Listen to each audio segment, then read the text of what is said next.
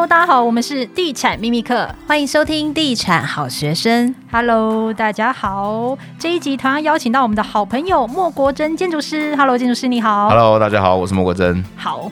这一集的主题我自己觉得蛮受用的哦。我们不论是买预售屋，或是新成屋，甚至是中古屋，有很多的眉角必须要仔细的看清楚。虽然说新成屋或是中古屋已经盖好了，相对看得到、摸得到，但我们往往在看房的过程中，不见得会看得这么仔细哦。甚至很多人不知道好房子该怎么挑。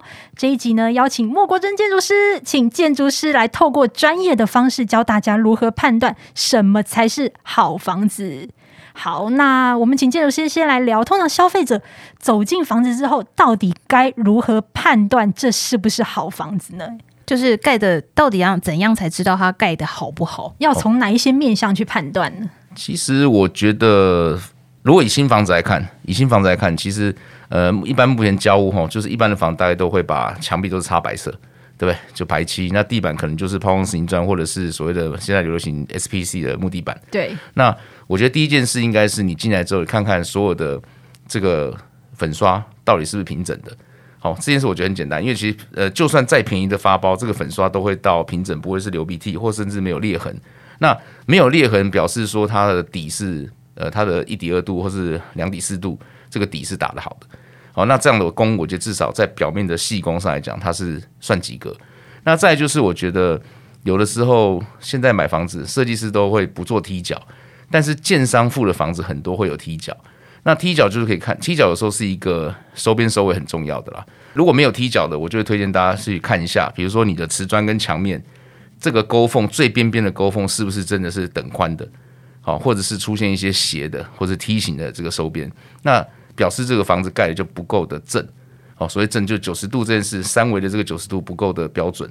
那你说不够标准，真的是真的是不好吗？其实也不会，只是你会发现这个在细部上来讲它比较粗，那比较粗你就花比较多的时间去去验别的东西。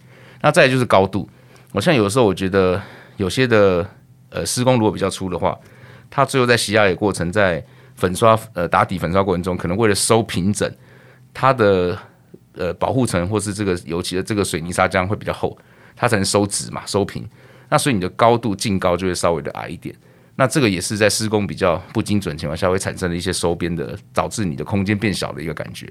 那最后是我觉得一定要去试的就是水。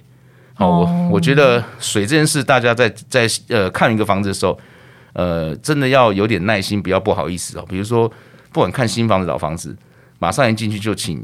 中介或者请这个销售人员把水龙头打开。我有时候觉得虽然不环保了，但是我觉得你至少让它漏个十分钟，看看这个管路有没有什么任何的排水，对，排水不顺。哦，甚至说你把所有的水打开，会不会有抢水的问题？哦，因为抢水的意思是抢水就是比如说我在厨房用水，忽然有人在厕所用水的时候，你的水龙头会不会忽然好像某个水变小？会，一定会对。那这样的过程中就变成说你在设计上来讲，有的时候这个水配的管径。哦，可能或者水压会有点稍微不足，那当然这边都可以在装修去改它啦，只是说你要先试试看这个东西有没有什么问题。哦，那这是我们一般你看到一个房子，在你完全不认它的时候，我觉得第一步可以用眼睛看的，嗯，这个这个好坏的问题，对。那我想要问一下，就是有些人可能在呃买新成屋的时候，会去留意到说，哎，墙壁上有一些小小的裂缝，尤其是最近地震也蛮多的嘛。是是，是，是。那有些人的理论是说，觉得那个小裂缝其实地震是正常的现象。那有些人会觉得说，哎，这个其实是危害到结构的安全。那建筑师怎么看？呃，其实我们有一个很粗浅的判断，就是常讲说，如果你的裂缝用一张正常的名片卡不进去，那个其实都不用太担心了。正常的名片，名片厚度，但你不要拿那个很粗很厚呃厚纸板的名片。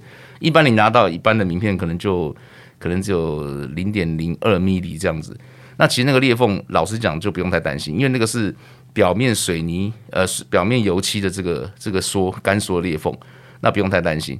那我常常也跟各位朋友分享，就是说，如果你到了建商给你交了成屋，不用太在意你验屋完之后这些所谓细的瑕疵，要他修完。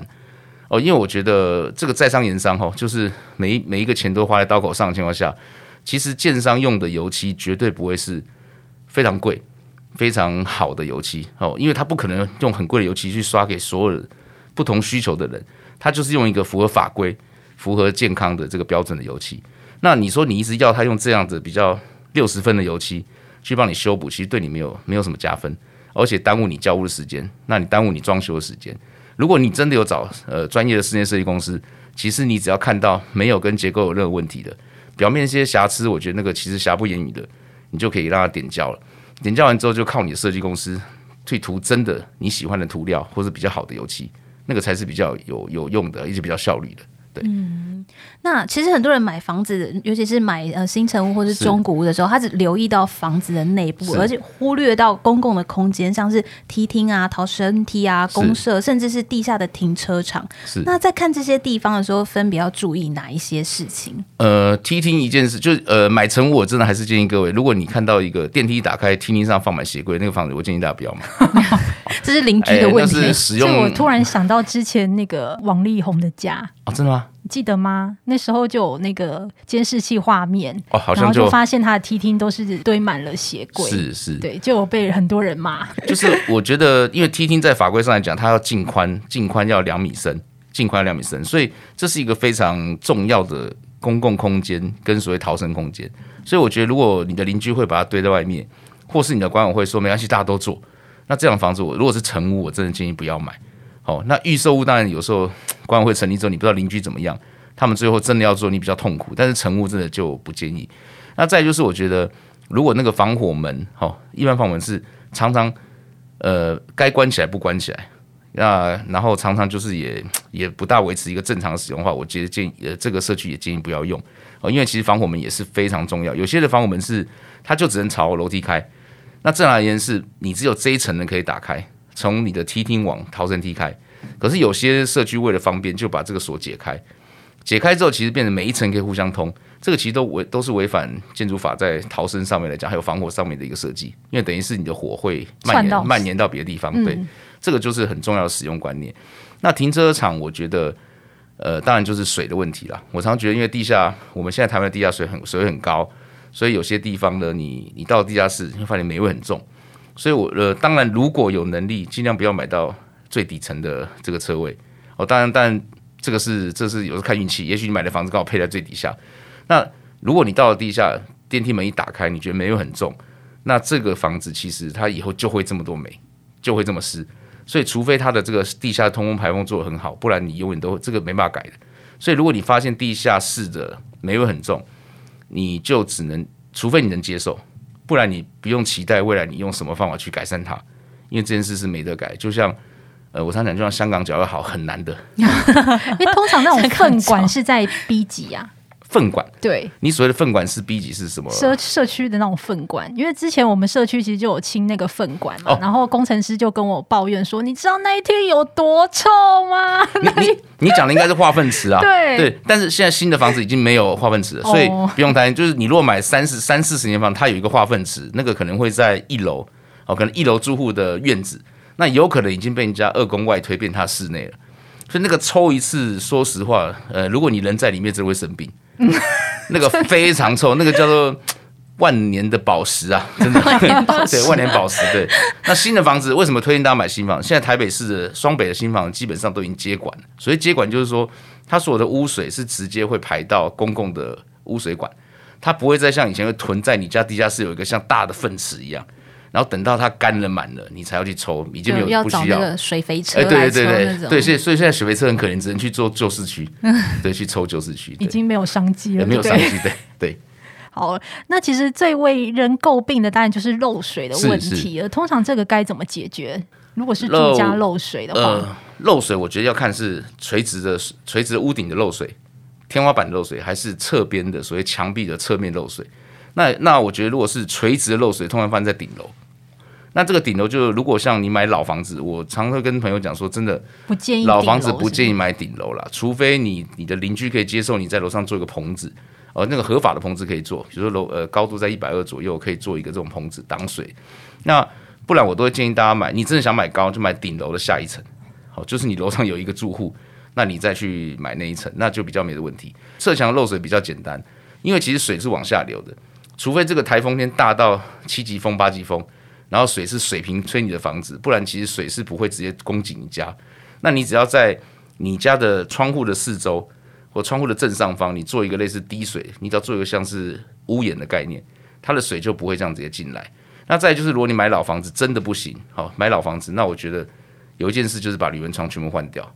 那当然这会一笔费用，好，比如说你买个老房子，以三房两厅三十平的话，可能铝门窗要花你三十万。但是我觉得这个花下去，然后把旁边的这个水泥砂浆全部补满，我觉得这个老房子应该在十年内都不会漏水问题。嗯，就是趁那个换窗户的时候，对对对，把这个侧边的这个再重新防水重做一次。对，没错没错。嗯，那如果是停车场遇到漏水，我相信这个也大家非常困扰。是，好像蛮多停车场漏水是因为我们的房子呃挖地下室，那地下室我们会有一个，因为因为呃我们的房子像一艘船一样放在这个土壤里面，那土壤四周都有水，所以水会一直往你的房子里面冲进来。那一般我们会在这个挡土墙里面再去做，所以连续壁里面再做一个复壁。那但是呢，如果你地下水位太高，水压太强，它就一直灌进来，那这个水就会从复壁好像喷到你的这个复壁的车子这个室内。那这个真的建议，呃，如果遇到这样的房子，你看到了，那当然不要勉强去买这房子。那如果遇到了，就必须要真的定期去把那个复壁里面的这个排水管去做清洁。那很麻烦的是，地下水里面很多的钙质。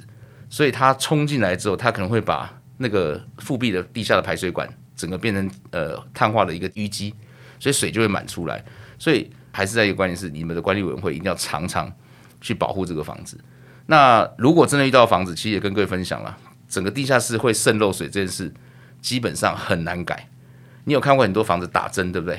几乎都是用打针的。打，呃，比如低压的灌注方式，然后去把这个水去引导到别的地方。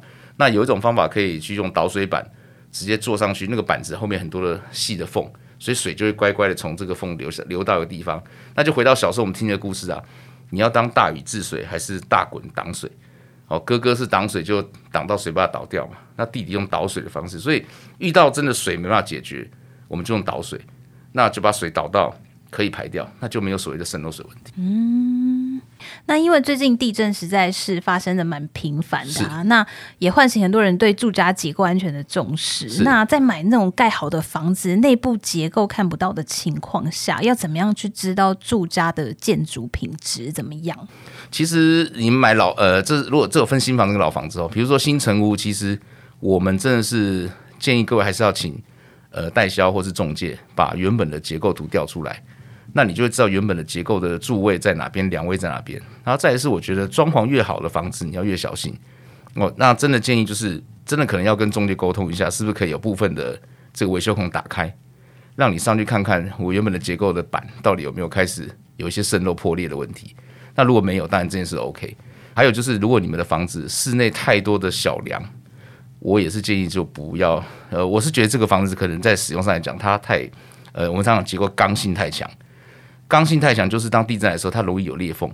它虽然很硬，但是很硬的情况下，就是当地震摇的时候，它因为太硬，所以它它没有弹性，所以它很容易就是直接硬碰硬完之后产生一些裂缝。虽然它是安全的，但是这些裂缝就会产生你住的感觉上会觉得很危险。哦，所以我们建议就是，如果买房子尽量小梁不要太多，然后大梁走在外面，那这个柱子大一点，梁小一点，这才是符合比较好的设计，就是强柱弱梁了。那我想要再问一下，哎，那如果我们去看房子的时候啊，看到那个其实盖好的房子，它有很多都有做外推或者是做二工这样的情况，那它的结构是不是也会比较危险？呃，也跟各位分享，其实外推这件事在结构上来讲，我相信建商要做这件事的时候，结构技师应该已经先把它的安全系数做好了。嗯，我我认为外推不会有所谓真正的结构问题，除非这个建商或这个营造厂。或这个技师真的很混，或者是真的太没良心。正常来讲都没有真正安全问题。就算每一家都外推，也不至于到会危害到结构的安全。呃、我，我认为是因为我们在设计上来讲，其实它都会有一个活载重跟静载重。那静载重就是你本身这些结构本身的强度，比如说我这盖这个房子，我的柱跟梁本身就有重量，板就有重量。那所以我们设计的这个静载重有法规上的规定。那活载重就是当你人住进去，你的家具在里面，你的车子在里面跑，对吧？还有地震在摇，风在摇。其实我们台湾的因为是属于有台风，是有地震，水平力很大的这个这个环境，所以结构技师在设计结构上来讲会有很多的安全系数。所以我认为敢这样做，他基本上都一开始都预先好要这样做。但是二工对我们而言，除了法规上不守法以外，第二是它的确会是在未来二工的时候会产生所谓很容易渗漏水。哦，因为二工现在现在我们的建筑管理很严格，所以在使照验收呃使照现看的时候，基本上不大会让你有机会可以把这些所谓二工的防水先做好。所以未来就是一个用包的或是用盖的方式。那用包或盖的方式，其实时间久了，地震每天这样动，那结构是硬的，你这个盖的或包的这个这个次结构是软的，所以一强一弱一拉，很容易就有裂缝。所以你的实力控怎么打，都隔个几年就会开始有渗漏问题，这个就很难去去去解决。嗯，因为市面上其实还有一种中古的产品，它是说可能整栋它都是做夹层屋，对对对对。那像这种在结构上也是夹层屋，其实我相这个一样道理，在要卖这个房子，假如整栋要做夹层，其实结构早就都规划好了，哦，甚至连外面的窗的开窗都已经帮你预留好。这个在法律上当然不行，但实际上真正使用上来讲，我相信建商不会去赌一口说。我不管你，因为他都会先设定好未来的住户全部把它做满，所以这个结构的成本一开始就已经把它算进去，它的这个这个强度都算进去。那唯一的缺点就是，如果你照法规来看的话，它的消防、它的逃生可能会有问题哦，因为距离就拉长了。那可能它的洒水本来是在屋顶，就跟本来只能不可能就一层，但是你做夹层之后，它的下一层是没有没有洒水的，可能会有这些安全问题。对，嗯，好，那其实买中古屋跟新城屋啊。要到底要如何得知它的就是建筑的耐震系数或者水泥磅数啊？这个要通常有时候建商是不会跟你说的嘛。对对对对，对，呃，其实你在买预测屋的时候都会跟你讲这个磅数多少，对不对？对，讲的这个房子很厉害很厉害，对对。那我觉得第一件事是，其实你每一个人买房子之后，你都可以去合法去申请你的使用执照。好，比如说你的管理委员会一定会有一个呃建商给他移交的执照，上面有很多的构造的一些一些线一些一些设计的说明。那包含结构图的完成、竣工图，这个其实你们都可以看。那那因为那个图都是结构技师要签证的，所以你上面就会有它的配筋哦，它的水混凝土用的这个量是什么？那当然，我觉得有一件事是，其实结构有保固了。现在台湾的结构都有一个一个十五年以上的保固，十五年。对，所以其实基本上这个东西，你只要请建商开一个所谓保固这个证书也是可以的，就可以说明。嗯、那再就是你可以看它的出厂的这个材料证明。它也会告诉你，我到底用了多少磅数的这个这个所谓的水泥这个材料。那结构设计上来讲，本来就会针对它的这个设计内容去做，比如说六级、五级的地震。哦，现在其实法规五级多就就是合格的，但一般现在卖都会说可以抗六级，哦，或者抗六级间呃级呃趋近七级这样的一个地震。嗯，因为这个好像就是只能请建商出具他们当初的一些原料的一些资料。对对对。因为我们社区刚好最近要准备做公社的检验，然后那个时候我们就也是有提到这个水泥磅数的检测这件事情，他们就说那就只能在建筑钻一个呃小对钻一个圆柱出来，然后再去做化验。如果我们愿意的话，他们可以去做这样子的测试，但是你的你的社区就是会被钻洞这样。这个应该通常做到这个事情，这个。已经到这个程度的时候，应该是住户跟建商之间有一些矛盾，是没办法有信任感的情况之下了。正常去测到这个水泥磅数。正常而言，其实建商给你一个保证书，呃，或是材料证明，其实大概上面这么多人的签证，其实不大会作假。但是，呃，台湾其实有很多过程是可能在沟通过程中，建商或是住户或是管委会的成员，可能之间已经没有信任了。那当然，你就可以找第三方的公证单位。那专心，其实我觉得对我而言，我觉得专心是一个破坏的检测了。是，本来好好的东西，当然你说你不会钻到钢筋，你不会钻到钢筋嘛？